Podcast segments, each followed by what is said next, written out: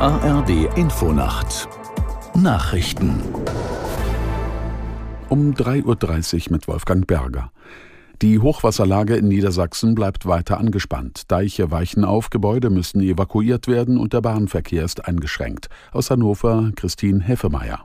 Das Hochwasser hält sich fast überall im Land. Allerdings hat sich der Fokus vom Harz in die Kreise Celle und Oldenburg verlagert. Umweltminister Mayer sieht große Probleme im Bereich der Unterweser, vor allem im Bereich der Zuflüsse. Hier drückt viel Wasser an die Deiche.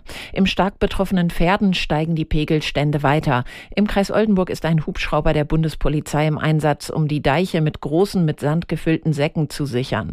Zusätzlich hat das Land die Bundeswehr gebeten, Lastenhubschrauber bereitzuhalten.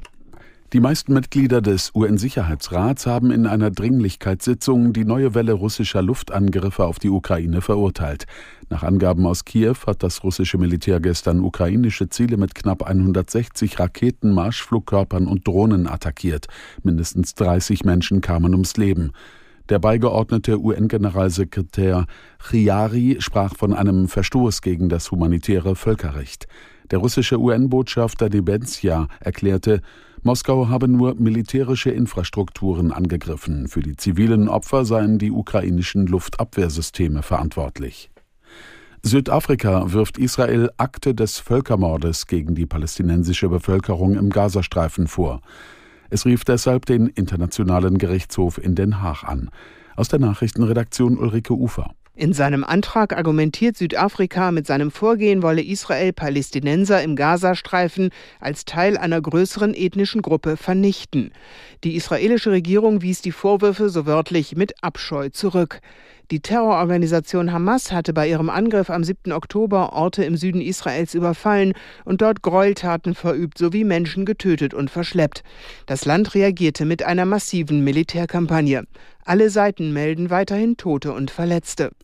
Bundesbauministerin Geiwitz hat die in Zukunft verpflichtende Beratung vor dem Einbau einer neuen Gasheizung verteidigt. Es sei sinnvoll, die Menschen darauf hinzuweisen, dass eine solche Heizung teurer werde, sagte die SPD-Politikerin den Zeitungen der Funke Mediengruppe. Die Kosten für solche Anlagen steigen zum Jahreswechsel, weil der sogenannte CO2-Preis von 30 auf 45 Euro pro Tonne angehoben wird. In den kommenden Jahren soll der Zuschlag für fossile Energieträger weiter steigen, um klimafreundlichere Alternativen zu fördern. Und das Wetter in Deutschland. Tagsüber Zeit- und gebietsweise Schauer ostwärts abziehend, dahinter regional heiter, teils sonnig, später im Nordwesten gebietsweise neuer Regen bei 6 bis 12 Grad. Am Sonntag unbeständig mit Regen, in den Mittelgebirgen Schnee 5 bis 11 Grad.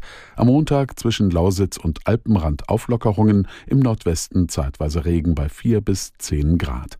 Das waren die Nachrichten.